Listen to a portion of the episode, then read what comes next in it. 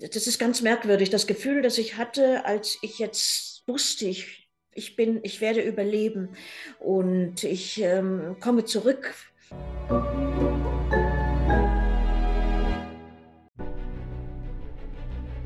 Willkommen bei dem Podcast von Die Köpfe der Genies.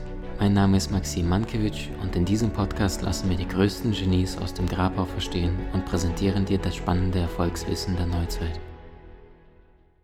Liebe Freunde, bei mir ist Juliane Diller, die vor über 50 Jahren als 17 Jahre junges Mädchen mitten in den Dschungel aus 3000 Meter Höhe abstürze und als einzige Überlebende von 92 Passagieren damals äh, wirklich weiterleben durfte.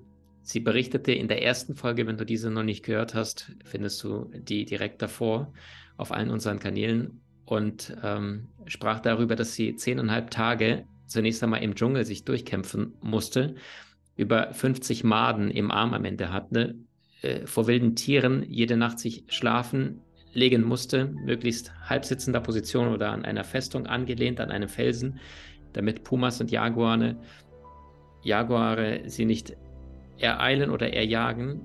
Und gleichzeitig hat sie einen emotionalen Gefühlscocktail erlebt, den wahrscheinlich die meisten Menschen niemals erleben würden in ihrem Leben. Mit einem Kreuzband ist sie durch diesen Dschungel zehneinhalb Tage gehumpelt, ohne zu merken, dass sie ein gerissenen Kreuzband hatte, weil der Körper so sehr wahrscheinlich in diesem Überlebensmodus und es gibt keinen Plan B, bis dann irgendwann die Männer sie fanden, die sie zunächst einmal für einen Wassergeist einheimischen äh, Wassergeist, weil die Einheimischen in Südamerika sehr, sehr stark noch mit Mythen vertraut sind, äh, hielten und was danach passierte, wie sich das Ganze anfühlte. Ähm, zu erfahren, dass die Mama und all die anderen Passagiere nicht mehr am Leben sind. Äh, die erste Begegnung mit dem Vater, das verrät sie uns heute selbst. Willkommen zurück, Juliane Diller. Hallo zusammen an alle. Juliane, was ist denn damals für ein Gefühl gewesen in diesem Boot? Sie sagten ja, ich lag in diesem Boot drin. Ich habe gemerkt, auch diesmal sind keine Menschen. Also nach einem kurzen Hoffnungsschimmer dieses Boot zu finden, dann aber gleichzeitig zu merken, hier ist ja gar nichts. Ähm, und dann dort zu verweilen ja, man könnte jetzt sagen, Eingebung der Seele und gleichzeitig die Fischer oder die Männer, die dort sie gefunden haben, dann später berichten, eigentlich sind sie nur alle paar Wochen dorthin gegangen zu diesem Ort. Und dann fing an zu regnen und dann hat irgendwas sie dahin gezogen, also Zufälle, die es keine gibt. Und sie sie dort fanden und dann entsprechend zu ihrer Rettung beigetragen haben, weil wer weiß, wie lange sie dann noch ohne Essen durchgehalten hätten, im vollen Bewusstsein darüber, sie wissen ja nicht, dass irgendwie die Rettung einen Tag später da ist, sondern ich bin jetzt seit knapp 10, 11 Tagen alleine im Dschungel da glaubst du auch nicht, dass in den nächsten 30 Tagen sich wahrscheinlich verändert. Also können Sie uns da nochmal diesen emotionalen Gefühlscocktail beschreiben zwischen Verzweiflung, Angst, äh, Schmerzen im Körper, ähm, nicht zu wissen, was mit Mama ist und gleichzeitig mitten im Dschungel. Ja, also ich war ja mittlerweile so schwach geworden und, und, antriebslos, dass ich eigentlich alles nur so habe geschehen lassen. Ich habe es einfach erduldet und, und, und es lief wie so ein Film ab, in dem ich zwar drin war, aber doch irgendwie auch wieder außen vor. Ich bin dann wieder sozusagen ins Leben zurückgekehrt, als ich diese Männer dann traf. Und äh, ja, der nächste Schock war, dass die Maschine nicht gefunden war. Aber ich habe trotzdem, ich habe gehofft und gehofft, bis mein Vater meine Mutter dann identifizierte. Bis dahin haben wir beide immer noch gehofft, obwohl es eigentlich nicht möglich ist, so lange Zeit ähm, ohne Nahrung ne, zu überleben und schwer verletzt dann noch, wie die paar Überlebenden, die es wohl wirklich auch gegeben hat, ähm, dann waren. Die hatten, die konnten, konnten sich nicht bewegen. Ja, das sind alles Vermutungen, aber doch wohl welche, die auch stimmen. Das sind alles sehr schwer zu ertragende Dinge. Ja, ich hatte natürlich, als ich dann, das ist ganz merkwürdig, das Gefühl, das ich hatte, als ich jetzt wusste, ich, ich bin, ich werde überleben und ich ähm, komme zurück in mein altes Leben. Das war natürlich ein Trugschluss. Das Erleben war nicht mehr so wie vorher. Es war alles ganz anders. In mein neues Leben, also eigentlich äh, wusste ich nur noch nicht da, ähm, da habe ich irgendwie losgelassen. Das ist so, wie wenn man eine ganz wichtige Prüfung vor sich hat, das Doktorprüfung oder das Abitur, und dann muss ganz viel lernen und, und ist total angespannt und in, im Stress. Und dann ist es plötzlich vorbei, alles gut gelaufen und dann fällt man doch in so eine Leere. Da ist dann so ein Moment, wo man so fast schwebt und ein angenehmes Gefühl eigentlich. Und ähm, das war bei, das hatte ich auch sowas in der Art. Und ich bin dann, wir sind einen ganzen Tag gereist. Es war tatsächlich so, dass an diesem Fluss niemand lebte, an dem ich war, der sogenannte Rio Chebonia. Und wir sind also Stunden da gefahren, bis wir an einen größeren Fluss kamen. Und von da dann erst äh, bin ich, sind wir dann erst am Abend, wir sind um 6 Uhr morgens losgefahren. Ne? Wir sind erst so gegen, gegen halb fünf oder so sind wir erst in einem Ort angekommen, wo es auch eine Krankenstation gab und eine Straße, wo ich überhaupt auch weg konnte weggebracht werden konnte. Und die Leute standen da, die wussten ja davon nichts, weil damals gab es ja keine Handys und nichts und nur Funk. Und äh, die Leute, die mich gerettet hatten, hatten natürlich nichts. Das war also für die, äh, die ich äh, dort traf in diesem Ort, wie ein Wunder, wie eine Wiederauferstehung, weil inzwischen hatte man nicht mehr damit gerechnet, dass noch jemand überlebt hatte. Es waren noch ein paar Journalisten da, die meisten wollten schon wieder abreisen. Ein äh, Funkamateur hat dann die Nachricht verbreitet und dann ging natürlich natürlich der Rummel los am nächsten, ab dem nächsten Tag. Ich war dann da, war mir alles sehr unangenehm, weil ich stand da und wurde angestarrt wie ein exotisches Tier oder ein Alien fast. Und ähm, die Krankenschwester dort, die hat mich dann erstmal verarztet und dann bin ich in ein in, in eine Missionsstation gebracht worden, wo wir die Leute auch kannten. Dort ähm, wurde, wurde ich dann auch abgeschottet von den Medien, sodass ich da in Ruhe äh, gesund werden konnte. Ja, das war also für mich gar nicht richtig zu beschreiben. Ich hatte ich hätte die ganze Zeit weinen müssen, aber ich war versteinert. Ich konnte nicht. Ich konnte nicht weinen, ich konnte keine Gefühle zeigen. Ich war. Wie, wie war die Begegnung mit Ihrem Papa das erste Mal? Also der hoffte, dann hat er erfahren, dein kleines Mädchen hat überlebt, wusste sofort, dass Sie das sind und ist dann dahin gekommen oder hoffte er, dass Sie das sind? Nein, er war bei einem Freund, der Funk hatte und auch einen, also der einen kleinen Flugplatz hatte und per Funk da auch immer in äh, Verbindung war mit den Flughäfen. Der hat nachgefragt, was ist und wurde dann informiert. Und der Mann wusste ja, dass wer ich bin. Und äh, dann haben sie meinen Vater dann mit dem Flugzeug abgeholt, Freunde, die ein Bungalow-Hotel hatten da in der Nähe. Und ähm, wir haben uns dann am nächsten Abend nach dem ich da herausgebracht worden war, da äh, haben wir uns dann getroffen. Und das war ein, ein sehr seltsamer Moment. Wir waren zusammen wieder und trotzdem getrennt. Wir haben nur ganz banale Dinge geredet. Wir haben uns angeschaut und mein Vater fragte, wie geht's dir denn? Und ich sagte, mir geht es gut. Unglaublich, dass man in so einem Moment sowas sagt. Wir haben uns nicht umarmt, und ähm, wir waren einfach nur erleichtert, dass wir uns hatten wieder. Und trotzdem schwebte darüber natürlich wie ein Damoklesschwert der, äh, das Schicksal der Mutter bzw. der Frau. Ähm, und ähm, mein Vater und meine Mutter hatten ein fast symbiotisches Verhältnis. Sie waren immer zusammen und haben alles zusammen gemacht. Und deswegen war es für meinen Vater eigentlich danach nur noch ein halbes Leben. Und ähm, er hat es dann irgendwie wieder geschafft, auch weiterzumachen. Aber ich habe das am Anfang nicht so ganz verstanden und dann habe dann aber selber gemerkt, dass meine Trauer auch erst richtig nach einigen Jahren kam. Ich wurde ja dann von ähm, Leuten vom Stern interviewt und mein Vater hatte ein Exklusivinterview an den Stern zugesagt und die, das war eine mehrteilige Serie. Ich hatte sogar ein Titelbild, so trauriger Ruhm und sie, ich war da seltsam gefühllos. Und die beiden Herren haben das nicht verstanden, dass ich äh, im Schock noch immer war. Und äh, sie haben das dann auch im Artikel durchblicken lassen, dass ich keine Schwierigkeiten hätte, sozusagen. So war es tatsächlich irgendwo gestanden, darüber hinwegzukommen, weil ich kein sehr emotionaler Mensch wäre. Das hat mich sehr geschockt und sehr geärgert. Und bis heute noch, wenn ich darüber spreche, ärgert es mich. Aber letztendlich habe ich lange gebraucht, aber ich habe es dann verstanden. Sie haben mich ja nicht gekannt und sie haben mich so gesehen, wie ich war. Und ich war ähm, emotional relativ, ähm, ja, also wie soll man sagen, Kaltfasten. Und erst als ich dann, in, mein Vater hat mich dann später nach Deutschland geschickt im, im Jahr 72, gegen meinen Willen. Ich wollte eigentlich gar nicht, aber das, der, der Medienrummel war so groß, dass er meinte, es wäre für mich sicher angenehmer in Deutschland. Ich habe dann bei der Tante seiner Schwester und, und meiner Großmutter väterlicherseits gewohnt. Da war es dann auch tatsächlich besser. Habe sehr netten Anschluss in der Schule gefunden und bin dann da sehr, sehr freund, freundlich und nett auch aufgenommen worden, wie in eine große Familie. Das hat es mir sehr erleichtert, dass ich da so nette und gute Freunde, die ich bis heute auch noch treffe, ähm, hatte, getroffen habe. Und ähm, das war dann also so, dass ich auch meinte, was ist mit mir los? Warum kann ich nicht weinen? Und ich war es von meinem Vater gewöhnt, der eigentlich seine Gefühle nicht so zeigte. Aber ich selber war eigentlich anders und eher näher am Wasser gebaut.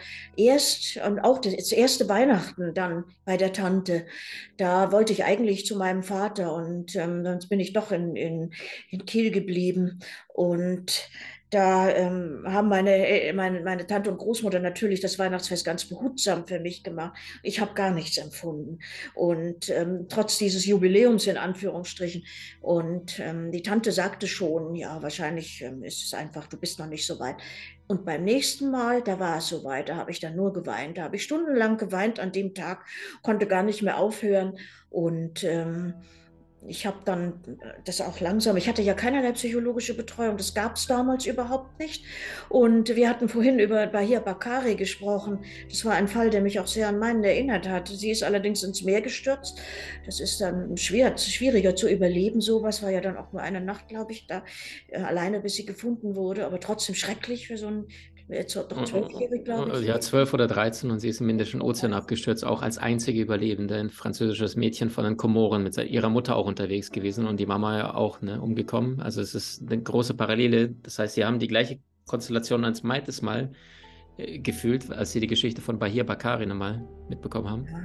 Ja. so ist es ja. Aber da habe ich dann gelesen, eben, sie ist in, in, ihr geht es den Umständen entsprechend und sie ist in psychologischer Betreuung. Und da habe ich mir gedacht, ja, das hat es damals überhaupt nicht gegeben. Ich habe das gar nicht gewusst, dass es sowas gibt.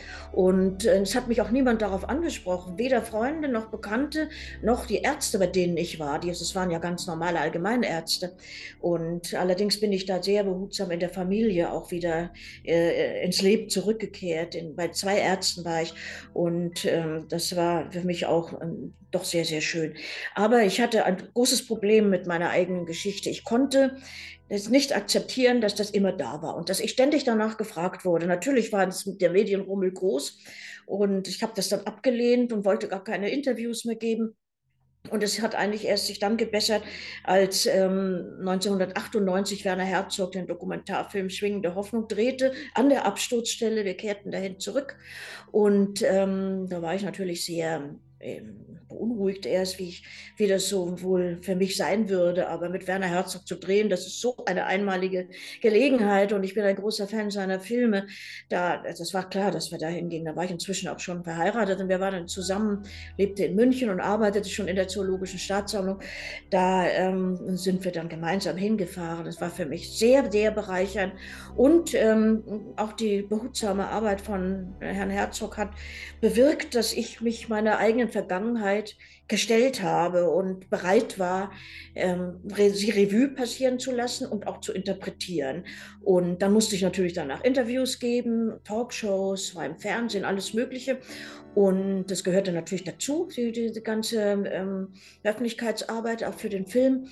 Ja, und das, das war ein Riesenschritt voran in der Bewältigung dieses Traumas.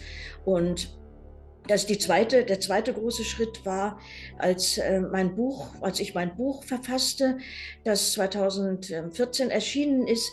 Und da habe ich, äh, also als ich vom Himmel fiel, da habe ich natürlich ganz viel lesen müssen. Und ähm, auch die, nachdem weder meine Eltern noch meine Großeltern jemals irgendetwas weggeworfen haben, habe ich sämtliche Korrespondenzen geerbt. Und auch als meine Eltern nach Südamerika gingen und ähm, alles Mögliche und da habe ich äh, natürlich einen riesen Fundus gehabt und habe allerdings auch Zeitungsausschnitte gelesen, Korrespondenzen zwischen meiner Tante und, ähm, und meinem Vater, als die Maschine vermisst war und alle solche Sachen. Das war sehr, sehr bitter für mich, sehr hart.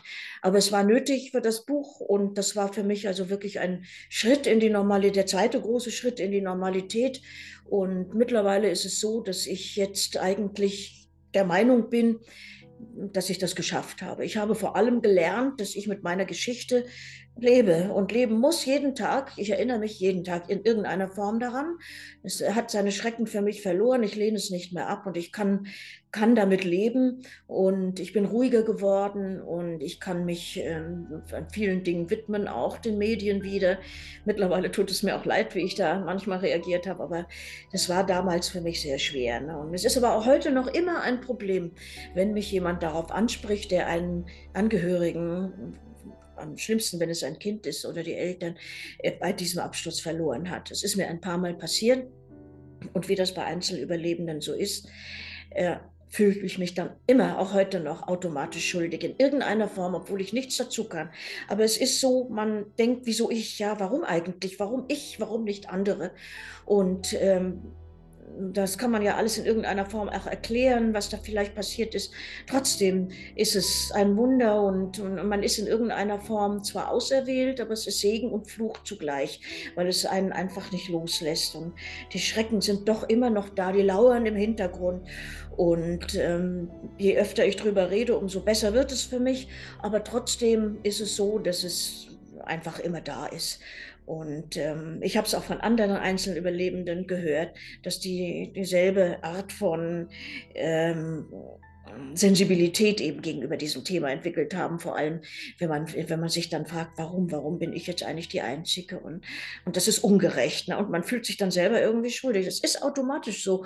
Eine ähm, Kollegin von mir hat gesagt, du musst das nicht empfinden, das ist, das ist Blödsinn. Da habe ich gesagt, das weiß ich auch, aber es ist halt nun mal so, ne? das ist in einem drin ist es leider. Wahnsinn. Wie geht es Ihnen heute, wenn Sie an Flugzeug denken oder in ein Flugzeug steigen? Ja, das ist natürlich nie eine Freude für mich aber inzwischen Routine geworden. Ich bin ja sehr viel unterwegs und ähm, als der Werner Herzog-Film gedreht wurde, da war ich 14 Jahre nicht in Peru gewesen, aus verschiedenen Gründen, auch wegen dem Terrorismus damals und auch nicht geflogen in der Zeit. Das war sehr, sehr schwer für mich und da habe ich auch wieder geträumt ähm, von, von dem Absturz, bevor wir da geflogen sind. War aber ein sehr ruhiger Flug. Und mittlerweile ist es ja so, dass die Maschinen wesentlich höher fliegen und ähm, auch in Peru sehr, sehr vorsichtig geworden sind, die, die die Linien und die Piloten auch. Wenn irgendwo ein Gewitter ist, dann warten sie halt, bis es vorbei ist. Und da bin ich sehr froh drüber. Da warte ich auch lieber dann fünf Stunden. Hab, ist mir einmal passiert. Aber wenn, wenn der Flug ruhig ist, dann geht es. Aber wenn er turbulent ist, das ist dann immer schwierig für mich. Und ich muss jedes Mal, wenn ich drüben bin, und das ist äh, zweimal im Jahr meistens, weil wir da auch mit Forschergruppen rüberfliegen auf unsere Station. Und ähm, wir haben ja da auch ein großes Naturschutzprojekt. Schutz des Regenwaldes, da, ähm, da fliege ich jedes Mal dieselbe Strecke, auf der ich abgestürzt bin. Und das ist dann immer ein Problem. Ich denke dann immer in dem Moment, wo wir da ungefähr da sind, wo es war. Ja, ähm, wie war das damals? Und in letzter Zeit waren die Flüge sehr ruhig, aber auf dem Flug bin ich natürlich, wenn es turbulent wird, immer sehr, sehr angespannt. Und ich sehe mir dann immer die anderen Passagiere an, die sitzen da ganz ruhig, lesen oder schlafen. Denke immer, wenn die wüssten. ja, das ist, das ist was, was, was, was irgendwie eine gewisse Komik hat, aber irgendwie ist es auch schrecklich. Aber wir fliegen ja bei diesen Überseeflügen immer sehr hoch und es ist, ich weiß, dass es immer turbulent ist, auch in großen Höhen. Wenn so eine Schleierbewölkung ist, ist es eigentlich immer irgendwie äh, unruhig, aber mittlerweile habe ich mich daran gewöhnt und ähm, es geht eigentlich ganz gut. Mein Mann fliegt aber auch nicht gerne, also wir können uns gegenseitig nicht, nicht wirklich äh, irgendwie beruhigen eins wollte ich noch nur noch schnell erzählen. Ich habe es einmal erlebt, da waren wir unterwegs zurück.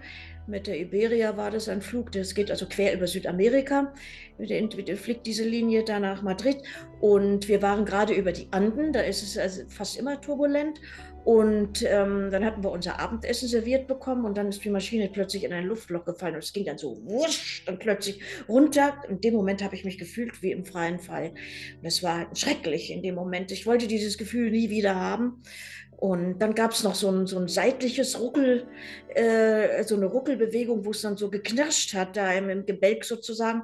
Und das war also, das war sehr unangenehm. Ich habe dann noch zu meinem Mann gesagt, es ist nichts Schlimmes, reg dich nicht auf, das ist nur ein Luftloch. Aber wir hatten noch zehn Stunden Flug vor uns. Und für mich war das gelaufen dann. An dem, in der Nacht konnte ich kein Auge zutun. Und ich habe dann immer wieder dran gedacht. Und ich muss, ich habe da so ein Spiel, ich muss immer am Fenster sitzen, um rauszuschauen. Und wenn das äh, Wetter gut ist, dann bin ich beruhigt. Ne? Das ist mir geblieben. Wahnsinn.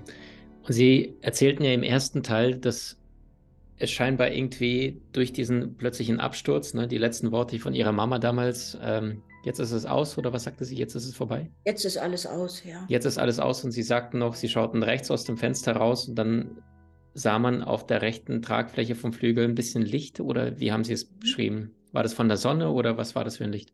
Nein, es war ja total bewölkt. Das war ein Blitz, der eingeschlagen ist in die mhm. rechte Turbine. Und normalerweise sollte ja eine Maschine nicht abstürzen durch sowas. Das Problem war, das, was ich viel später erst erfahren habe, dieser Typ, äh, Flugzeugtyp, der war in den USA äh, nicht mehr zugelassen. Ähm, nur noch in der Wüste wurde er eingesetzt, weil dort der, die Flügel starr mit dem Rumpf verbunden waren. Und diese Maschinen vertragen keine Turbulenzen. Und die Maschinen wurden ja in Peru überall hin äh, eingesetzt. Und im Regenwald gibt es halt öfters Turbulenzen. Und, aber diese waren besonders schlimm, besonders die, die Aufwinde und Fallwinde. Das hatten wir ja gespürt. Und und das haben mir auch die Leute später erzählt, dass es ein irrer äh, Sturm war. Und dadurch muss diese Maschine vielleicht auch in Zusammenhang mit dem Blitz dann äh, zerbrochen sein. Und wir saßen hinten an der Sollbruchstelle, das mir dann später ein Testpilot mal in Deutschland erzählt. Und da, da bin ich hinausgeschleudert worden mit, mit, meinem, mit der ganzen Sitzbank. Das heißt, Sie wissen, in dem Moment, als Sie jetzt aus dem Flugzeug rausgerissen werden, erinnern Sie sich noch danach oder sagen Sie, die Tür reißt auf, das heißt, das Flugzeug reißt auf, Sie merken, Sie werden nach außen geschleudert, in dem Moment haben Sie Filmriss. Nein, vorher. Der Filmriss war vorher. Der Filmriss war in dem Moment, in dem die Maschine nach unten stürzte. Und dann war es dunkel und äh, ich kam erst in der Luft wieder zu mir. Also ich hab, weiß nicht, wie ich da rausgeschleudert worden bin. Und ich weiß auch nicht, wie ich am Boden angekommen bin. Also aufgrund der Arbeiten mit Werner Herzog haben wir da hm, drüber gesprochen. Und er meinte, ich war ja an der einen Seite des, der Sitzbank, dass sie wie ein Ahornsame so runtergetrudelt ist und dann eben starke Aufwinde geherrscht haben auch, die vielleicht den Sturz abgepuffert haben. Und dann muss außerdem diese Kronen, das ist ja ungefähr, die Baumkronen sind so in 25 Metern Höhe, gibt aber auch höhere Bäume da. Und, ähm, und ähm, das ist sehr ähm, schwierig, sehr große, dicke und raue Äste. Das kann man so eigentlich nicht überleben. Aber diese Sitzbank muss sich gedreht haben, irgendwie durch die Winde und unter mir gewesen sein und hat dann diesen Aufprall abgepuffert und vermutlich, es gibt ja sehr viele Lianen auch, ist sie dann relativ langsam, also relativ gesehen, dann auf den Boden aufgekommen. Denn sie war nicht in den Boden reingebohrt. Ich habe ja ein einziges Mal am vierten Tag nach dem äh, nachdem ich losmarschiert war, habe ich eine, eine Sitzbank mit Toten gefunden und die ähm, zum Glück sah man da wenig. Und diese Sitzbank, die war mit einer solchen Wucht in die, auf die Erde geprallt, dass sie in die Erde, und die Erde ist relativ hart dort, in die Erde sich hineingebohrt hatte, sodass man also nicht sehen konnte, nur die, die, die, ähm, die Beine von diesen Menschen, den armen Menschen, die da sofort tot waren dann auch. Unglaublich. Juliane, jetzt ist das mittlerweile über 50 Jahre her. Sie waren damals 17 und haben da alleine von so vielen Ereignissen, Zufällen berichtet, die alle ineinander perfekt griffen.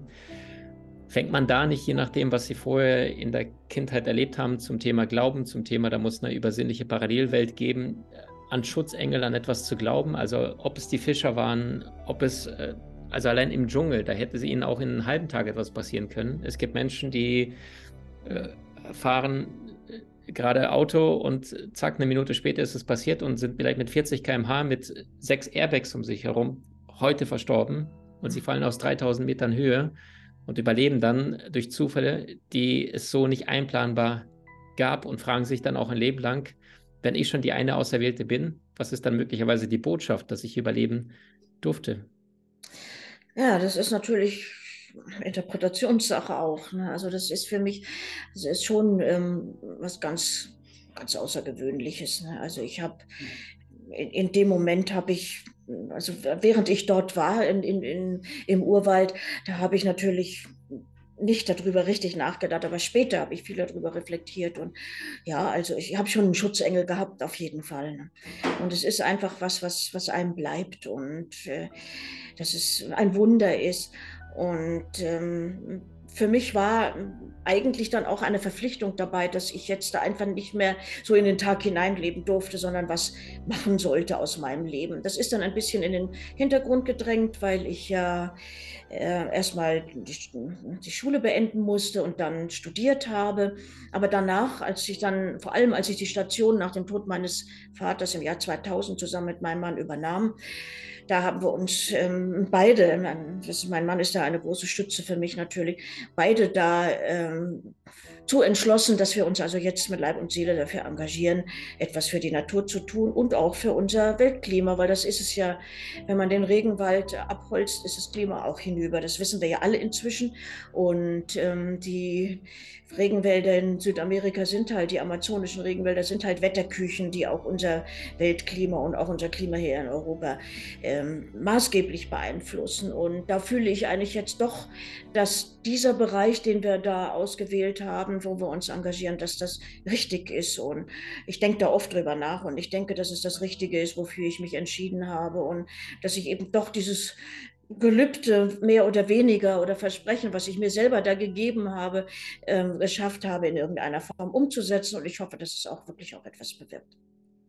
Und ich glaube auch, Sie geben wahnsinnig vielen Menschen Hoffnung, weil Sie den Mut hatten, weiterzumachen in einer komplett aussichtslosen Situation, ohne Nahrung, ohne Essen, jeden Tag durchstochen von Moskitos.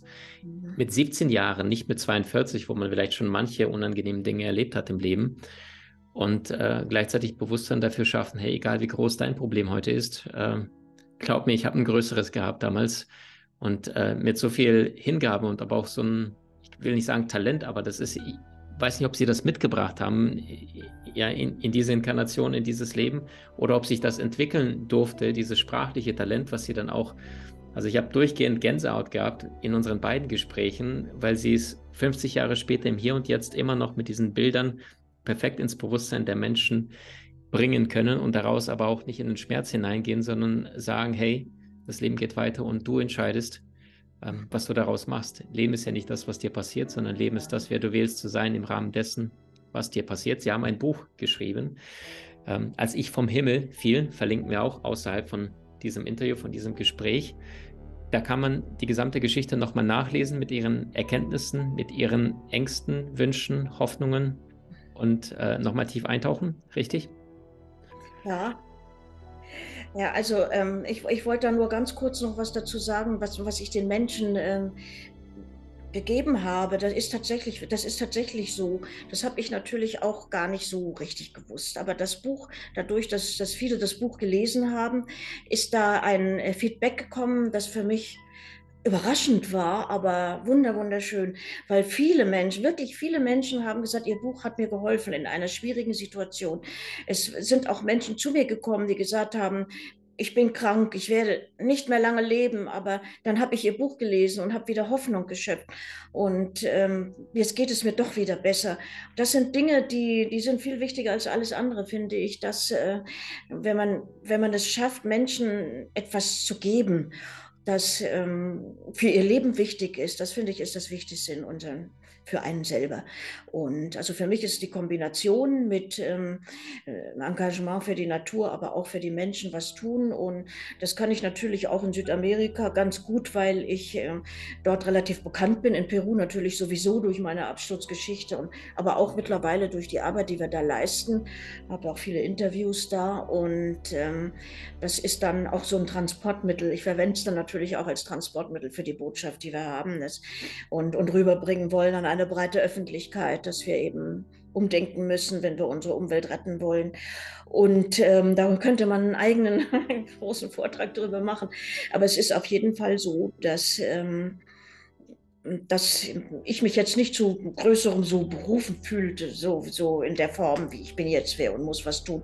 Überhaupt nicht. Ganz im Gegenteil, ich bin eigentlich eher ein sehr, sehr bescheidener Mensch, immer gewesen, auch sehr unselbstständig, früher und schüchtern. Es hat sich Gott sei Dank etwas geändert. Aber ich finde, dass ich da jetzt auch ganz natürlich reingewachsen bin und, und jeder versucht da so sein Körnchen Sand noch mit dazu zu geben, dass man im Großen und Ganzen alle miteinander was bewirken kann. Aber wie ich schon sagte, das Schönste ist, dass eben auch ähm, in der Gemeinde und, und in der Community, die ich ansprechen kann, dass da eben was zurückkommt und eben so positiv, dass es ähm, nicht nur heißt, ach, das Buch ist spannend oder so, sondern dass es eben auch tatsächlich den Menschen psychisch und für ihr, für ihr Wohlbefinden und in schwierigen Situationen hilft. Das ist wunderbar für mich und das hilft mir eben auch noch besser mit meiner eigenen Situation zurechtzukommen. Und auch die vielen Interviews, das ist wichtig für mich, weil es doch immer aus einer anderen äh, Richtung beleuchtet wird und ähm, das war auch heute so und ich danke, bedanke mich das sehr für das schöne Gespräch, auf jeden Fall. Hab mich sehr gefreut. Vom ganzen Herzen danke, dass Sie damals den Mut hatten, weiterzumachen im Dschungel vor über 50 Jahren. Danach die Kraft auch wieder gefunden haben, irgendwann mal sich dem Leben neu zu öffnen. Und vor allem heute für Ihre Weisheit, das aus einer bewussten Perspektive das Ganze den Menschen nahezulegen und zu sagen, egal wo du jetzt gerade im Leben bist, es geht immer weiter. Dankeschön. Vielen, vielen Dank auch. Du hast Menschen in deinem Umfeld, die dir besonders wichtig sind? So teile den Podcast mit ihnen und wenn du es möchtest, bewerte und abonniere diesen. Wenn du noch schneller deine Meisterschaft erlangen möchtest, so findest du über 20 außergewöhnliche Videokurse in unserer Genieakademie unter maximmankiewicz.com.